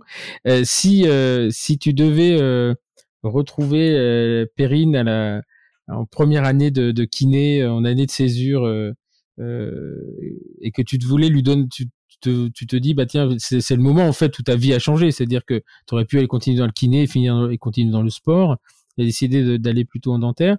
Euh, si tu devais si tu avais la possibilité de changer ça est-ce que tu le changerais ou est-ce que tu même un peu plus tard est-ce que tu changerais quelque chose à ton parcours? Euh, bah, si j'avais si j'avais une petite machine à remonter le temps, je te disais que j'aimerais euh, j'aimerais savoir ce qui serait passé si j'étais restée euh, à l'étranger, c'est sûr. Et mmh. le, la deuxième option, parce qu'on a toujours plusieurs trajets de vie, ce serait si j'étais restée vraiment dans le sport, en fait, parce que ça, ça, ça me plaisait beaucoup. Euh, j'aurais certainement beaucoup moins bien gagné ma vie, mais, mais c'était un autre challenge. Et, et, je pense que si j'étais restée en kiné, j'aurais postulé pour, les, pour, pour être en équipe de France, mais différemment, pour aider à mon cours. Qu'est-ce qu'il y, qu'est-ce qu'il y, avait comme profession qui aurait pu euh, s'offrir à toi à, à, à l'issue de, de, ça? Bon, en considérant que ta carrière sportive de haut niveau tu as dit tout à l'heure, euh, gymnaste euh, sur le dos d'un cheval, euh, tu vas se passer à 40 ans. Mais qu'est-ce qu'il y a comme reconversion derrière possible? Bah, Entraîneur national, effectivement. Travailler, bah, donc kiné pour l'équipe de France, hein, tu les suis partout, tu continues à voyager. c'est pas mal non plus. Hein, tu fais des stages, tu peux être donc entraîneur, moniteur d'équitation. Hein, mmh. ça peut être, mais ça, ça m'aurait peut-être un peu moins plu quand même. moi, j'ai fait de l'équitation avec un moniteur, t'as vite fait te faire chier avec ta, ta cravache et. C'est pour ça que ça, ça m'aurait pas plu, je te dis. Je, être kiné en équipe de France, ça, ça m'aurait plu. Et puis, souvent, ils sont un peu, un peu hystériques, hein, les mecs, quand même. Enfin, enfin moi, j'ai un souvenir de, de mes profs d'équitation. Ils étaient quand même un, chouïa particulier, des fois. Hein. Ils s'énervaient vite, non? Euh, si, c'est tous des caractères, hein, mais attends, on va se rendre compte de ce que c'est que d'aller d'aller monter un cheval euh, quand il fait euh, 2 degrés en hiver, euh, hein, c'est pas. Ah non, mais je, je... moi je me souviens que dans le, la carrière là, l'autre avec son, comment, avec sa mèche là, qui faisait claque comme dans les cirques là. Euh, mais euh... après, et, et, et, euh, vétérinaire, euh, ça t'a jamais branché? Si, petite, ça m'avait branché. Et petite. petite, ça m'avait branché, hein, mais mais non, pas trop en fait, parce que moi je voyais pareil, je voyais que le que le le veto équin, tu vois. Et le veto mmh. équin, c'est quand même la branche hyper hyper hyper spécialisée, donc t'es pas sûr de. Moi, j'avais vu un, un, un ostéopathe pour, pour, pour chevaux. Impressionnant le truc. Hein. Bah, t'as des, des, des dentistes équins. Hein, dentistes équins, ouais. Mais c'est plus, ça, va quand même pas mal à la rapaos. Hein. C'est à la rapabo. Hein. tu sais que ceux-là, ils, ceux ils, ils, manquent de se faire couper le bras à chaque fois. Hein. As des, ah ouais, ouais, mais euh, t'as déjà vu une. Euh, est-ce que tu connais l'histologie de la dent de cheval? Non. Ah, c'est génial. C'est superbe. C'est une œuvre d'art. c'est une œuvre d'art parce que c'est. le mec est complètement cinglé. J'ai coupé de la dent de cheval et c'est en fait, euh, elles sont pas du tout comme nous. T'as des, c'est des dents dans des dents en fait. Ça fait un peu des dents indentés. Donc euh, euh, quand tu, tu fais des coupes comme ça, les zinzins, tu fais des coupes ça, tu les regardes en lumière polarisée, mais c'est magnifique. Franchement, c'est magnifique. Et, et dans les, les, dentistes équins, ils, ils, ils meulent les, les dents des chevaux avec des, des rapaos. Je vais faire une thèse là-dessus. Ah, l'histologie est, l'histologie est hallucinante. Je connaissais pas l'histologie, mais. Allez, c'est exceptionnel. C'est une œuvre d'art. Euh, la deuxième question, c'est euh, dans ton parcours professionnel qui est, euh, on va dire, professionnel dentaire, qu'est-ce qui t'a énormément inspiré? Le voyage, j'ai bien compris, mais est-ce qu'il y a, tu disais, tu, tu parlais tout à l'heure d'un mentor, etc. Est-ce que tu as une personne ou quelque chose qui t'a qui t'a inspiré, qui continue à le faire Oui, il y, a il y a plusieurs personnes, mais c'est vrai que l'école allemande m'a beaucoup. Euh, ils m'ont énormément appris, ces gens-là, euh, Otto Zur et Marcus Schurzheller, mais parce que c'est des, des, des gens qui sont brillants, mais ils sont pas que ça, tu vois. C'est des gens qui réussissent dans leur vie privée, c'est des gens qui ont réussi à garder un, un certain niveau de sport et autres. Après, je peux peut-être en citer d'autres, hein, mais moi, je suis aussi impressionnée par euh, quand même euh, les femmes dans notre profession parce que c'est quand même difficile d'arriver à ce niveau-là quand tu vois des Irena Sailors ou des ou des à l'époque Virginie Monet-Corti au niveau français, tu vois, qui sont mmh. un nom euh, dans un monde d'hommes, c'était pas pas si simple de concilier les deux. Mmh, mmh. il, y a, Michel Reners aussi, j'aime beaucoup Michel Reners. Michel Reners, oui, je, la connais moins, mais effectivement, je, je, je, fais pas une liste exhaustive parce qu'il y a tellement de gens brillants, mais elle est brillante, elle. Hein. Vraiment brillante. Elle est, euh, elle est brillante professionnellement, elle est brillante politiquement, elle, euh, parce qu'elle euh, elle a été présidente de l'EAO, je crois. Enfin, c'est, c'est vraiment quelqu'un, puis c'est une bonne personne. Hein, la dernière fois. Elle était en charge d'Europério. C'est un gros, ouais. gros, truc, ouais. Mais c'est vraiment une, une, belle personne, quoi. C'est quelqu'un. moi, j'aime bien, j'aime beaucoup. La troisième session, question, c'est voilà, il y a quel, quel conseil toi tu te permettrais de donner à, à un jeune ou une jeune praticienne euh, qui se lance dans la profession et, voilà, qui est dubitative un petit peu sur ce qu'on peut en faire euh, je, lui dirais déjà de réfléchir parce que je trouve que c'est pas c'est un métier passionnant mais c'est pas un métier facile mmh. mais que je lui dirais de, juste se donner les moyens de, ses ambitions et de et de pas avoir peur parce que finalement euh, les parcours sont tous différents mais l'important c'est d'atteindre ses objectifs hein, c'est comme tout donc si tu veux, si tu veux ton petit cabinet euh, travailler trois jours, bah, peut-être qu'il faut s'associer, peut-être que, mais il faut, faut se donner les moyens de, de ce qu'on a envie. Et, et, je pense que justement qu'il faut pas y aller à l'aveugle dans ce métier-là parce que je pense que les gens n'ont pas toujours une image très réelle de ce que c'est. Et c'est beaucoup de, beaucoup de, beaucoup d'engagement personnel, je trouve. Parce qu'on est, on n'est pas que dentiste, on est aussi un petit peu, un, peu un peu psy, un peu chef d'entreprise, un peu machin. Et ça, beaucoup. Ça, c'est une formation qu'on n'a quand même pas au départ. Euh. Mmh, on est un peu beaucoup, et on est de plus en plus, tu me demandais tout à l'heure, là, quand on discutait justement de comment allait évoluer la profession, c'est la, partie euh, entrepreneuriale, euh, mmh. leadership, etc. On ne gère pas un cabinet avec de 1000 mètres carrés et, et, six, associés, enfin six, six personnes identifiantes comme un cabinet où tu es tout seul et, et, et, finalement, ta, ton, ton, assistante, elle fonctionne en Bluetooth avec toi, elle n'a pas besoin de, de te parler pour savoir ce que tu veux faire. C'est euh, et, le problème effectivement, c'est que là, euh, si on va pas se former, euh, alors on peut penser ce qu'on veut, des coachings, des trucs, des machins, mais ça devient inévitable. C'est-à-dire qu'il y a un moment, il faut, c'est bien d'avoir tous les ingrédients de la réussite. S'il n'y en a pas un qui fait la mayonnaise, elle prend pas. Hein.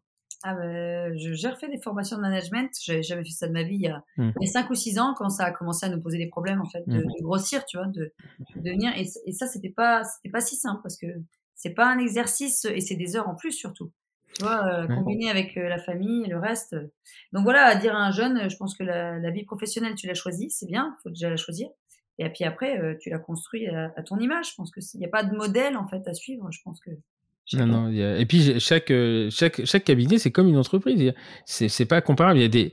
Tu peux pas comparer un cabinet par rapport à un autre. C'est, c'est, t'as, t'as, t'as une structure de base qui est la même pour tout le monde, mais derrière, justement, ce qui fait la, l'originalité ou l'individualité des choses, c'est justement la façon dont tu vas le, tourner. Euh, et, et, je trouve qu'en fait, euh, c'est un, peu dommage que souvent les professionnels se regardent un peu en chien de faïence plutôt que d'essayer de se dire, euh, tu vois, de, de, de, de, céder. On a une profession, enfin surtout dans nos régions, enfin je pense qu'à Metz, Nancy, c'est un peu pareil. on a la, la, la, démographie qui est en notre faveur, c'est-à-dire que tu peux, tu peux pas ne tu peux pas ne pas ne pas faire fonctionner ton cabinet. C'est pas possible. Enfin, au moins d'être désagréable, de faire mal, de, de faire n'importe quoi, mais il n'y a pas, euh, euh, on manquera jamais, pour, enfin, au moins pour les dix années à venir, je pense, on manquera jamais de passion dans nos trucs. Et donc, euh, j'ai toujours eu un peu ce regret de se dire, euh, de se dire, bah, pourquoi on se parle pas plutôt que de dire, ah, t'as vu, il a fait ça, pour qui il se prend, machin, etc. Je trouve ça un peu dommage. Je trouve ça un peu dommage. Ouais.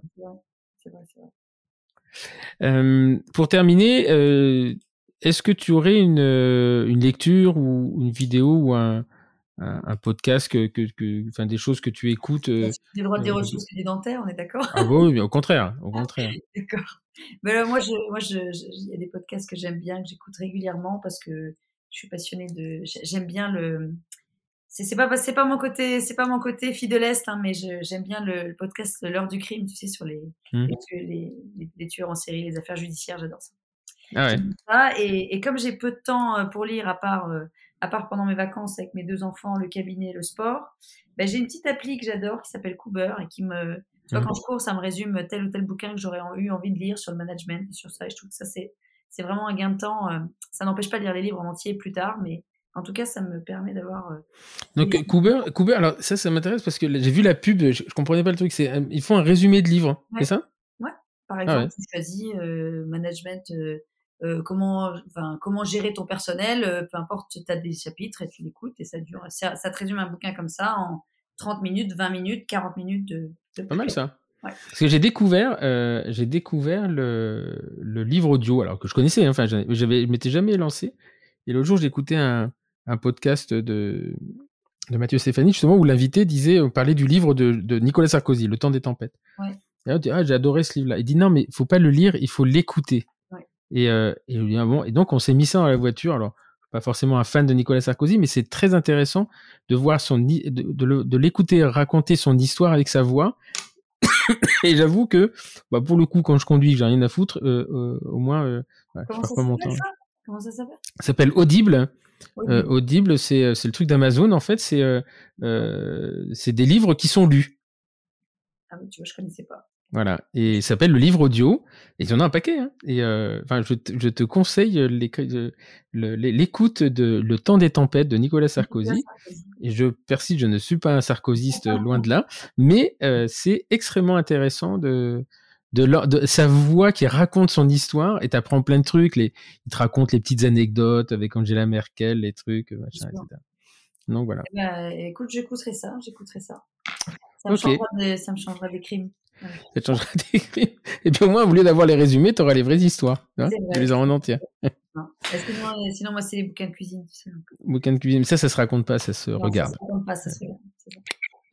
Ok, bah écoute, Perrine, merci infiniment. Euh, ça me fait beau, bien plaisir de, de t'avoir eu parce que c'était une belle rencontre que j'avais fait à ce fameux, euh, ce fameux congrès euh, à Valmorel euh, où il y a eu plein de, il y a eu ce qui s'est passé à Valmorel, il y a ce qui en est sorti, ce qui ne se sortira, qui ne sortira pas. ce qui est pas ça, ouais. Et euh, donc voilà, c'était, ça me fait vraiment plaisir de d'en savoir un petit peu plus. Et euh, j'ai toujours une, une, affection particulière pour les gens. Euh, en plus, vous vous l'avez fait en couple, et je pense que ça, c'est, c'est, ça donne encore plus de piment à la chose. Et voilà, pour les gens qui sont partis à l'étranger, parce que c'est, on n'en revient jamais pareil. Alors là, le coup de revenir en Queen Mary, ça, j'avoue que c'est pas mal. C'est pas mal, c'est pas mal. Bah écoute, euh, au plaisir de te revoir probablement très bientôt. Bientôt. hein. oui, oui, on se revoit à l'EAD là. À Bordeaux. Euh, euh, à Bordeaux, dans 15 jours. Et bah, le podcast sera sorti d'ici là, donc tu pourras l'écouter dans le train si tu veux en train. Et puis moi, je, bah, je, te dis, donc, je te dis à très bientôt. Et puis je vous dis à vous qui nous écoutez, merci beaucoup pour votre fidélité. Et puis je vous donne rendez-vous la semaine prochaine avec un ou une autre invité dans un régime probablement très différent. Merci, à très bientôt, au revoir.